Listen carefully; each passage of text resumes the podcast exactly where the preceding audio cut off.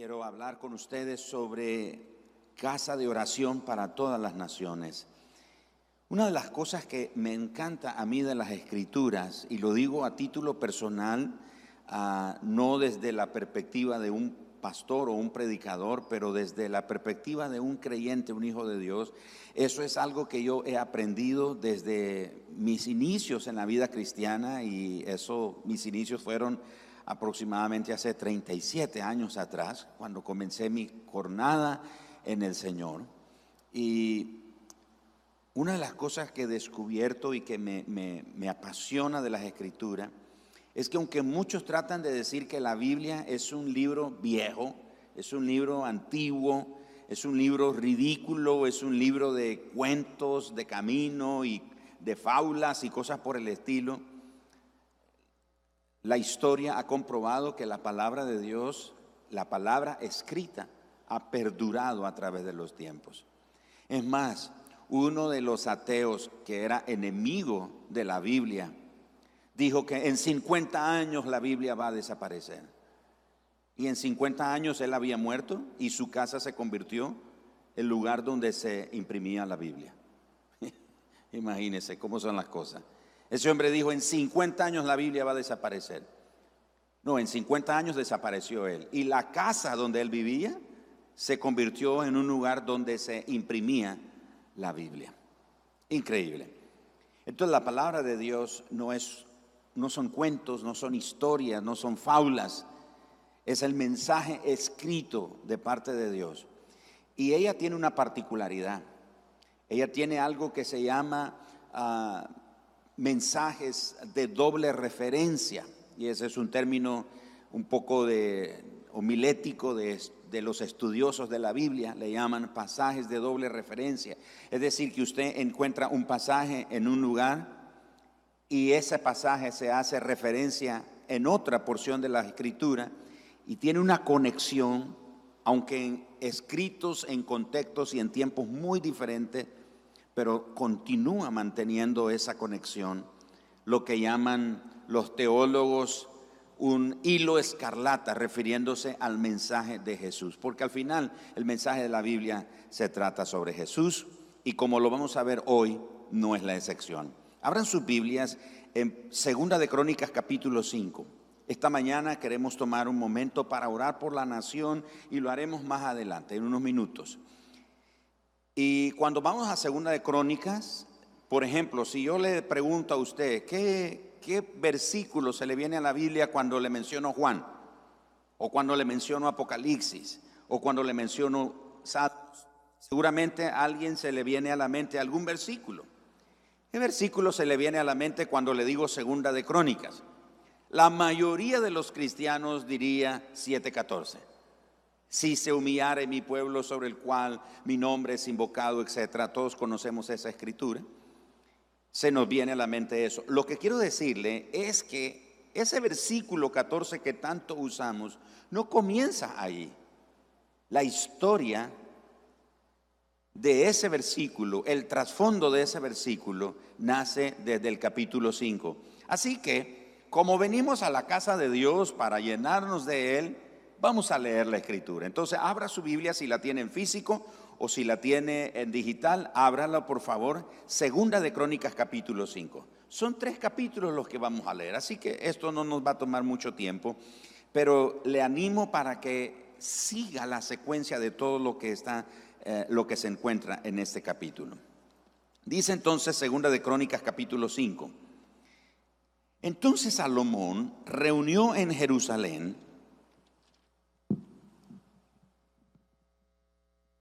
Entonces Salomón reunió en Jerusalén a los ancianos de Israel y a todos los príncipes de las tribus, los jefes de las familias de los hijos de Israel, para que trajesen el arca del pacto de Jehová de la ciudad de David, que es Sión, es decir, en Jerusalén.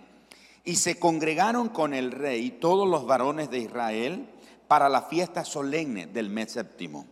Vinieron pues todos los ancianos de Israel y los levitas tomaron el arca y llevaron el arca y el tabernáculo de reunión y todos los utensilios del santuario que estaban en el tabernáculo, los sacerdotes y los levitas los llevaron.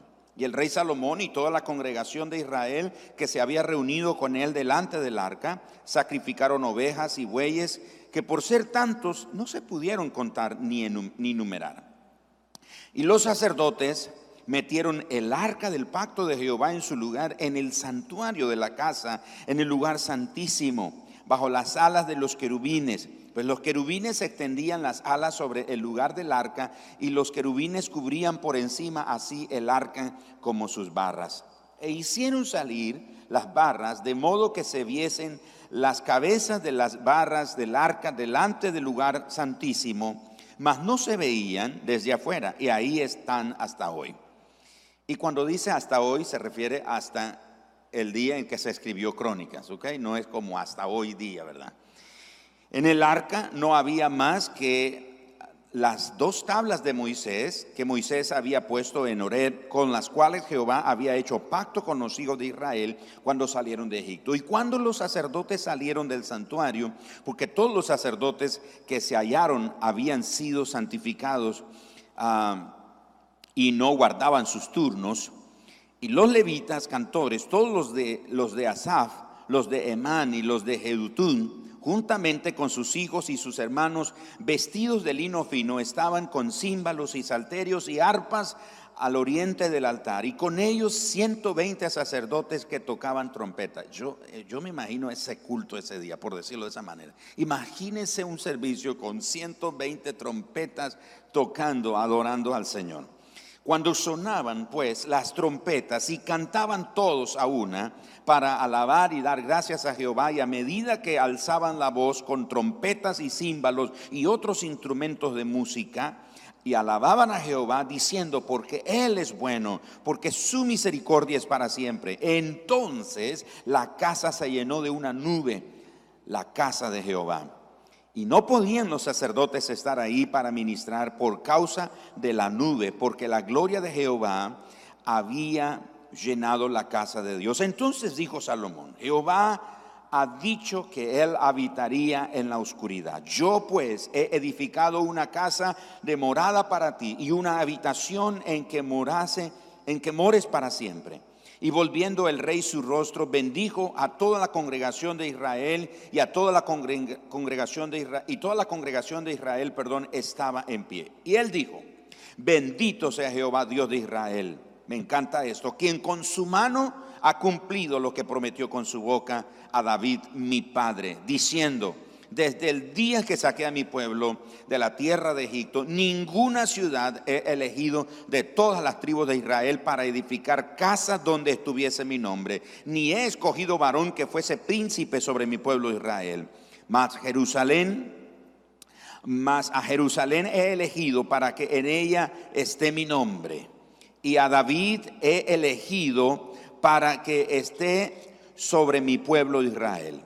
Y David mi padre tuvo en su corazón edificar casa al nombre de Jehová, Dios de Israel. Mas Jehová dijo a David mi padre, respecto a haber tenido en tu corazón deseo de edificar casa a mi nombre, bien has hecho en haber tenido eso en tu corazón. Pero tú no edificarás la casa, sino tu hijo que saldrá de tus lomos, él edificará casa a mi nombre. Y Jehová ha cumplido su palabra que había dicho, pues, me levanté yo en lugar de, mi, de David mi padre y, y me he sentado en el trono de Israel como Jehová había dicho y he edificado casa al nombre de Jehová Dios de Israel. Y en ella he puesto el arca en la cual está el pacto de Jehová que celebró con los hijos de Israel. Se puso luego Salomón delante del altar de Jehová en presencia de toda la congregación de Israel y extendió sus manos, porque Salomón había hecho un estrado de bronce de cinco codos de largo, de cinco codos de ancho y de altura tres codos, y lo había puesto en medio del atrio y se puso sobre él. Se arrodilló delante de toda la congregación de Israel y extendió sus manos al cielo y dijo, Jehová Dios de Israel, no hay Dios semejante a ti en el cielo ni en la tierra, que guardas el pacto y la misericordia con tus siervos que caminan delante de ti de todo su corazón, que has guardado a tu siervo David mi padre lo que le prometiste. Tú lo dijiste con tu boca y con tu mano lo has cumplido como se ve en este día. Ahora pues, Jehová, Dios de Israel, cumple a tu siervo David, mi padre, lo que le has prometido, diciendo, no faltará de ti varón delante de mí que se siente en el trono de Israel, y eso se refiere a Jesús, por supuesto, con tal que tus hijos guarden su camino, andando en mi ley, como tú has andado delante de mí. Ahora pues, oh Jehová, Dios de Israel, cúmplase tu palabra que dijiste a tu siervo David. Mas, ¿es verdad que Dios habitará con el hombre en la tierra? He aquí los cielos, y los cielos de los cielos no te pueden contener. ¿Cuánto menos esta casa que he edificado? Mas tú, mirarás a la oración de tu siervo y a, y a su ruego, oh Jehová Dios mío, para oír el clamor y la oración con que tu siervo ora delante de ti. Que tus ojos estén abiertos sobre esta casa de día y noche, sobre el lugar del cual dijiste, mi nombre estará allí. Que oigas la oración con que tu siervo ora en este lugar Asimismo que oigas el ruego de tu siervo y de tu pueblo Israel cuando en este lugar hicieren oración, que tú oirás desde los cielos, desde el lugar de tu morada, que oigas y perdones. Si alguno pecare contra su prójimo y, se le exigiere juramento y viniere a jurar ante tu altar en esta casa, tú oirás desde los cielos y actuarás y juzgarás a tus siervos, dando la paga al impío, haciendo recaer su proceder sobre su cabeza y justificando al justo al darle conforme a su justicia. Si tu pueblo Israel fuere derrotado delante del enemigo por haber prevaricado contra ti y se convirtiere y confesare tu nombre y rogare delante de ti en esta casa, tú oirás desde los cielos y perdonarás el pecado de tu pueblo Israel y les harás volver a la tierra que distes a ellos y a sus padres si los cielos se cerraren y no hubiere lluvia por haber pecado contra ti, si oraren a ti hacia este lugar y confesaren tu nombre y se convirtieren de sus pecados cuando los, los afligieres, tú los oirás en los cielos y perdonarás el pecado de tus siervos y de tu pueblo Israel y les enseñarás el buen camino para que anden en él y darás lluvia sobre tu tierra que diste por heredar a tu pueblo si hubiere hambre en la tierra, o si hubiere pestilencia, si hubiere tizoncillo o añublo, langosta o pulgón, o si los sitiaren sus enemigos en la tierra en donde moren, cualquiera plaga o enfermedad que sea, toda oración y todo ruego que hiciere cualquier hombre o todo tu pueblo Israel, cualquiera que conociere su llaga y su dolor en su corazón, si extendiere su mano hacia esta casa, Tú oirás desde los cielos, desde el lugar de tu morada, y perdonarás y darás a cada uno conforme a sus caminos, habiendo conocido su corazón, porque solo tú conoces el corazón de los hijos de los hombres, para que te teman y anden en tus caminos todos los días que vivieren sobre la faz de la tierra que tú diste a nuestros padres y también al extranjero que no fuere de tu pueblo Israel, que hubiere venido de lejanas tierras a causa de tu gran nombre y de tu mano poderosa y de tu brazo extendido, si viniere y orare hacia esta casa, tú oirás desde los cielos, desde el lugar de tu morada, y harás conforme a todas las cosas por las cuales hubiere clamado a ti el extranjero para que todos los pueblos de la tierra conozcan tu nombre y te teman así como tu pueblo Israel y sepan que tu nombre es invocado sobre esta casa que yo he edificado.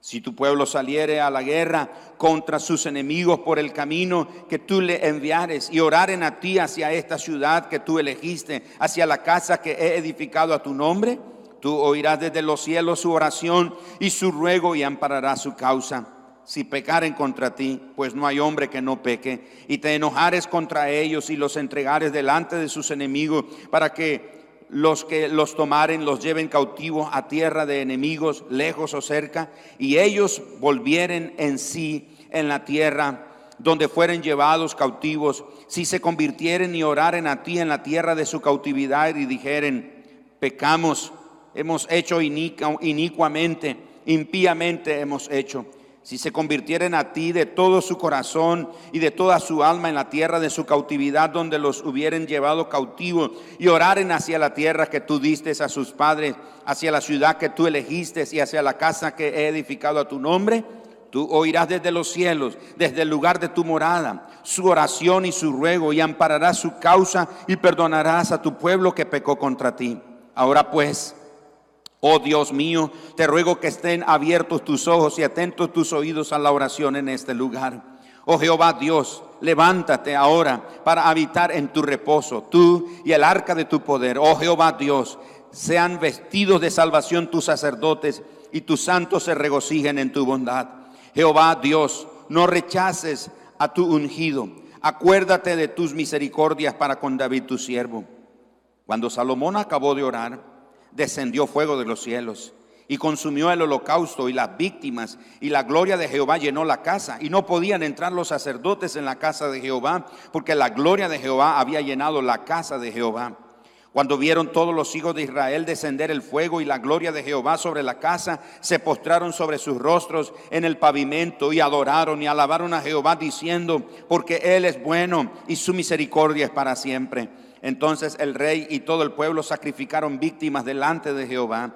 Y ofreció el rey Salomón en sacrificio 22 mil bueyes y 120 mil ovejas. Y así dedicaron la casa de Dios al rey, el rey y todo el pueblo. Y los sacerdotes desempeñaban su ministerio. También los levitas con los instrumentos de música de Jehová, los cuales había hecho el rey David para alabar a Jehová, porque su misericordia es para siempre. Cuando David alababa por medio de ellos. Asimismo, los sacerdotes tocaban trompetas delante de ellos y todo Israel estaba en pie.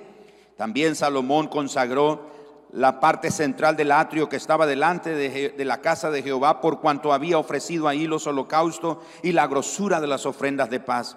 Porque en el altar de bronce que Salomón había hecho no podían caber los holocaustos, las ofrendas y las grosuras. Entonces hizo Salomón fiesta siete días y con él todo Israel, una gran congregación desde la entrada de Amad hasta el arroyo de Egipto al octavo día hicieron solemne asamblea porque habían hecho la dedicación del altar en siete días y habían celebrado la fiesta solemne por siete días. Y a los veintitrés días del mes séptimo envió al pueblo a sus hogares, alegres y gozosos de corazón por los beneficios que Jehová había hecho a David y a Salomón y a su pueblo. Terminó pues Salomón la casa de Jehová y la casa del rey y todo lo que Salomón se propuso hacer en la casa de Jehová y en su propia casa fue prosperado. Y apareció Jehová a Salomón de noche y le dijo, yo he oído tu oración y he elegido para mí este lugar por casa de sacrificio. Si yo cerrare los cielos para que no haya lluvia, y si mandare a la langosta que consuma la tierra, o si enviare pestilencia a mi pueblo, si se humillare mi pueblo, sobre el cual mi nombre es invocado, y oraren, y buscaren mi rostro, y se convirtieren de sus malos caminos, entonces yo oiré desde los cielos y perdonaré sus pecados y sanaré su tierra. Ahora estarán abiertos mis ojos y atentos mis oídos a la oración en este lugar, porque ahora he elegido y santificado esta casa para que esté en ella mi nombre para siempre, y mis ojos y mi corazón estarán ahí para siempre. Y, si Tú anduvieres delante de mí como anduvo David tu padre, e hicieres todas las cosas que yo he mandado, y guardares mis estatutos y mis decretos. Yo confirmaré el trono de tu reino, como pacté con David tu padre, diciendo, no te faltará varón que gobierne en Israel. Mas si vosotros os volviereis y dejareis mis estatutos y mandamientos que he puesto delante de vosotros, y fuereis y sirviereis a dioses ajenos y los adorareis, yo os arrancaré de mi tierra que os he dado y esta casa que he santificado a mi nombre, yo la arrojaré de mi presencia y la pondré por burla y escarnio de todos los pueblos. Y esta casa que es tan excelsa será espanto a todo el que pasare y dirá, ¿por qué ha hecho así Jehová a esta tierra y a esta casa? Y se responderá, por cuanto dejaron a Jehová, Dios de sus padres, que los sacó de la tierra de Egipto y han abrazado a dioses ajenos y los adoraron y sirvieron. Por eso Él ha traído todo este mal sobre ellos. Wow, cuando uno lee la escritura, especialmente cuando uno se enfoca en un solo versículo, uno tiene que leer los pasajes anteriores o los versículos anteriores y los posteriores para que tengamos un cuadro más claro de todo lo que está pasando. Ahora que leemos 2 de Crónicas 7:14, escuchamos que es Dios el que le dice a Salomón, si mi pueblo que invoca mi nombre se humilla, se arrepienten y se vuelven de sus malos caminos, yo oiré desde los cielos, sanaré su tierra, perdonaré sus pecados, etc. ¿Por qué Dios responde de esa manera a la oración de Salomón? Porque recuerde que Salomón dedica el templo que su padre quiso construir y que no pudo ser construido por él. Dios le dijo, no lo vas a hacer tú, lo será tu hijo. Salomón sabe que la única manera para que ese templo que él construyó tenga sentido y propósito es que el arca del pacto que representa la presencia de Dios esté en el lugar que fue preparado para ella. Así que el capítulo 5 comienza narrándonos que Salomón manda a traer el arca del pacto que está hasta ese momento en lo que se conoce como el tabernáculo de David, una tienda que no tiene paredes, solamente tiene techo, donde todo el mundo viene y adora a Dios. Así que encontramos ahí que todas las cosas que fueron dedicadas en el templo, no cabe duda que le aportaban riqueza y le aportaban belleza a ese templo. Tanto que todo el templo era revestido de oro. Las paredes eran revestidas de oro, los utensilios eran de oro, los muebles eran de madera cubiertos de oro. Y eso tiene mucho sentido. La madera representa la naturaleza humana y el oro representa la naturaleza de Dios. Así que madera cubierta con oro representa que la naturaleza humana es cubierta por la naturaleza de Dios, o en este caso por el favor de Dios. Pero no es eso lo que quiero destacar sino el hecho de que los muebles, la riqueza y la belleza que ese templo tenía, le podían dar ese glamour, ese, ese wow que cuando la gente lo miraba se sorprendía, pero no le podían dar santidad. Todos los muebles, todos los utensilios le aportaban belleza, le aportaban una majestad increíble, pero no le podían aportar santidad. Así que es Dios el que le aporta la santidad a ese hermoso templo con su presencia. Cuando Salomón, que por cierto no fue él, sino los sacerdotes, que llevan el arca del pacto sobre sus hombros y lo introducen en el templo, en el lugar santísimo, la escritura dice que una nube que representa la gloria y la presencia de Dios cubrió el templo. Así que los muebles y todos los detalles en ese templo eran hermosos, pero no tenía santidad. La santidad se le aportó la presencia misma de Dios. De manera que Salomón entonces se encarga de hacer todos los esfuerzos para que el templo esté terminado, el arca del pacto esté en el lugar que debe de estar. Salomón edificó este templo Primero, sabiendo que de, es para la gloria y para el honor de Dios. Ese fue el motivo principal para Salomón. La edifica al nombre del Dios de Israel, como morada de ese Dios de Israel. Luego también lo hizo para que se cumpliera el hecho que Dios había elegido a Jerusalén de todas las, las ciudades del pueblo de Israel. El Señor escogió a Jerusalén. Por eso el Salmo dice, yo me alegré con los que me decían, a la casa del Señor iremos. Ese es un salmo que cantaban los ah, peregrinos cuando iban subiendo a Jerusalén. Los peregrinos cuando iban a Jerusalén, porque Jerusalén está sobre una pequeña montaña, está en alto, literalmente uno sube a Jerusalén, viene desde Galilea, de Judea y de todas las regiones de Israel, comienzan a subir hasta Jerusalén. El Señor escogió a Jerusalén como la ciudad en la que él haría habitar su nombre. Salomón construye el templo para cumplir las intenciones que su padre tenía de construir el templo y ya sabemos que el Señor no se lo permitió. Así que Salomón, como leímos, tomó la oportunidad, cuando Dios llenó el templo con su gloria, tomó la oportunidad para expresar las siguientes verdades en su oración. Primero, Salomón declaró que el Dios de Israel es un ser incomparable o de incomparable perfección. No podemos describirlo pero sabemos que no hay semejante a Él, ni en el cielo, ni en la tierra. Segundo, que el Dios de Israel es fiel a toda palabra que dice y que todos los que le sirven sinceramente conocerán el fiel amor de él.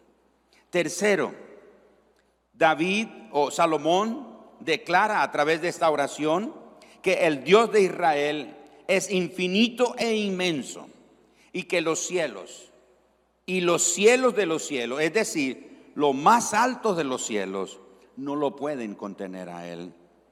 Número cuatro, sobre él conoce, solo él conoce el corazón del hombre. Todos los pensamientos del ser humano están descubiertos delante de él. Y número cinco, Salomón declara esta verdad, que el Dios de Israel es el único Dios que en esta vida no puede tener comparación en cuanto a su perfección. En Él hay una perfección absoluta.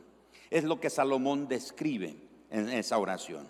Pero luego Salomón hace una oración que incluye las siguientes cosas. Primero, Salomón presenta su petición delante de Dios pidiendo que Dios reconozca como suya esa casa. Segundo, que oiga y acepte las oraciones que se hagan en ese lugar o en dirección a ese lugar. Tercero, que oiga desde su morada celestial, que es su verdadera morada, porque dice Salomón, si los más altos cielos no te pueden contener, ¿cuánto más esta casa, Señor? Pero sé que tú habitas en esta casa, así que, por favor, escucha desde tu morada todas las oraciones. Número cuatro, que con su justicia actúe con toda equidad ante todas las apelaciones que se hagan ahí.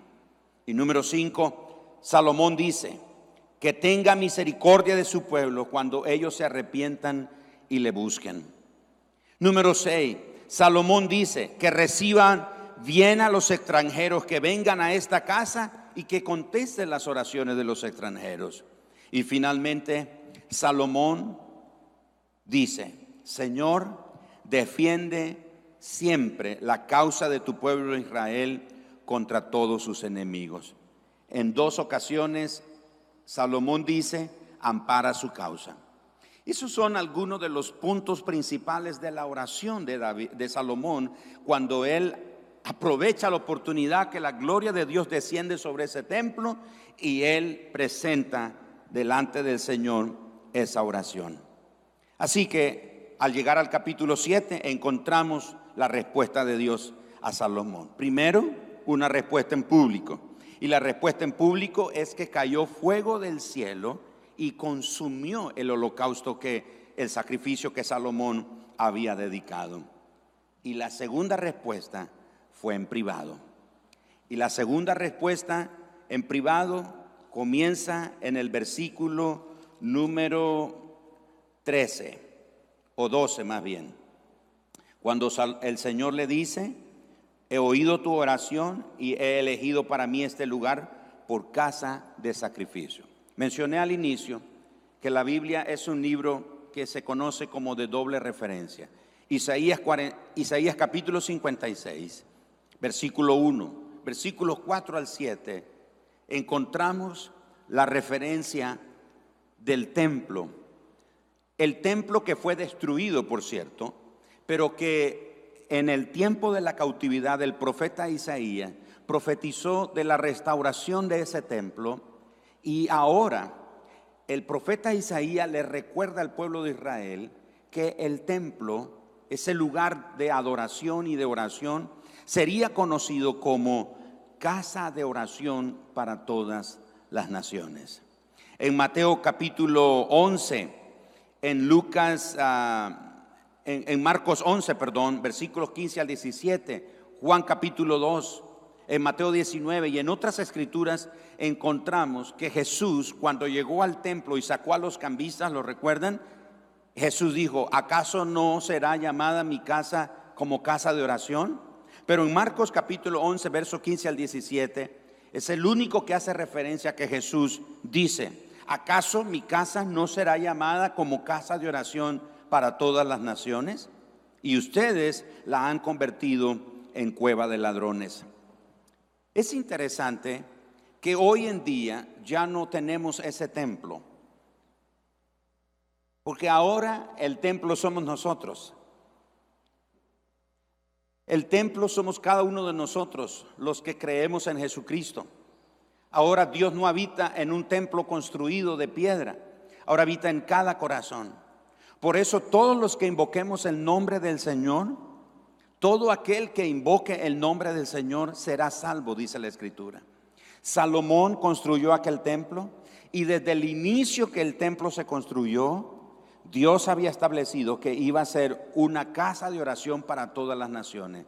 En otras palabras, que sería un punto donde no solo Israel podría invocar a Dios, sino que de cualquier nación pudiera invocar el nombre de Dios al Dios de esa casa, al Dios a quien se dedicó esa casa tan gloriosa, que Dios habría de escuchar las oraciones de ellos. Pero la historia nos revela que el templo se destruyó no hay ya más templos, solo vestigios de él ahí en Jerusalén. Sin embargo, Dios no ha acortado su brazo. Dios no ha dejado de oír el clamor de todos aquellos que invocan su nombre. Mi esposa dijo algo importante. Este lugar, este edificio, ahora cada iglesia tiene un edificio, un local donde se reúne Puede ser un auditorio como este, puede ser una casa, puede ser en un porche, puede ser debajo de un árbol, puede ser en una cueva, puede ser en el campo, donde sea que se reúnen los creyentes, ese lugar se convierte en una casa de oración. Y todo aquel que invoque el nombre del Señor en ese lugar y en su vida personal, en su relación personal con Dios, tiene la promesa que el Señor oirá la oración. Pero hay algo aquí con lo que quiero cerrar este tiempo y prepararnos para este tiempo de oración con un desfile, un desfile de los departamentos de nuestra nación. Es que lo que abre los cielos es el arrepentimiento. El Señor dice, si mi pueblo se humilla, si mi pueblo se arrepiente, si mi pueblo reconoce su pecado que me ha dejado, la historia bíblica nos enseña que el Señor dejó claro, si este pueblo me deja por otros dioses, si este pueblo va y adora a otros dioses y confía en Él, yo voy a cerrar los cielos, voy a enviar pestilencia, voy a enviar al enemigo como plaga que consuma sus, sus campos, etc. El Señor dice, pero si este pueblo se humilla, si este pueblo se arrepiente, yo voy a huir desde los cielos hay algo que abre los cielos.